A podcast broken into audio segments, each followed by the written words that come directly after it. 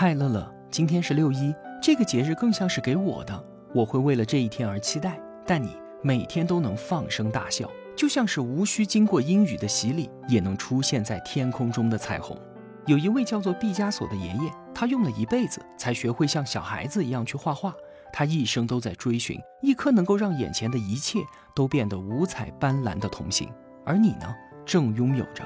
每天送你上学，我都会说今天要开心哦，这就是爸爸。对你唯一的期许，我从不要求你要比别的小朋友更优秀，我只希望你能用热烈的情感去拥抱遇见的每个人和事，能够感受到他们带给你的美好。在将来你奔赴自己的人生，我不能陪在身边的时候，请替爸爸跟你自己说，今天要开心哦，因为只要你心里始终怀揣着热烈与美好，就算偶尔的阴霾，也永远不会遮蔽你整片的天空。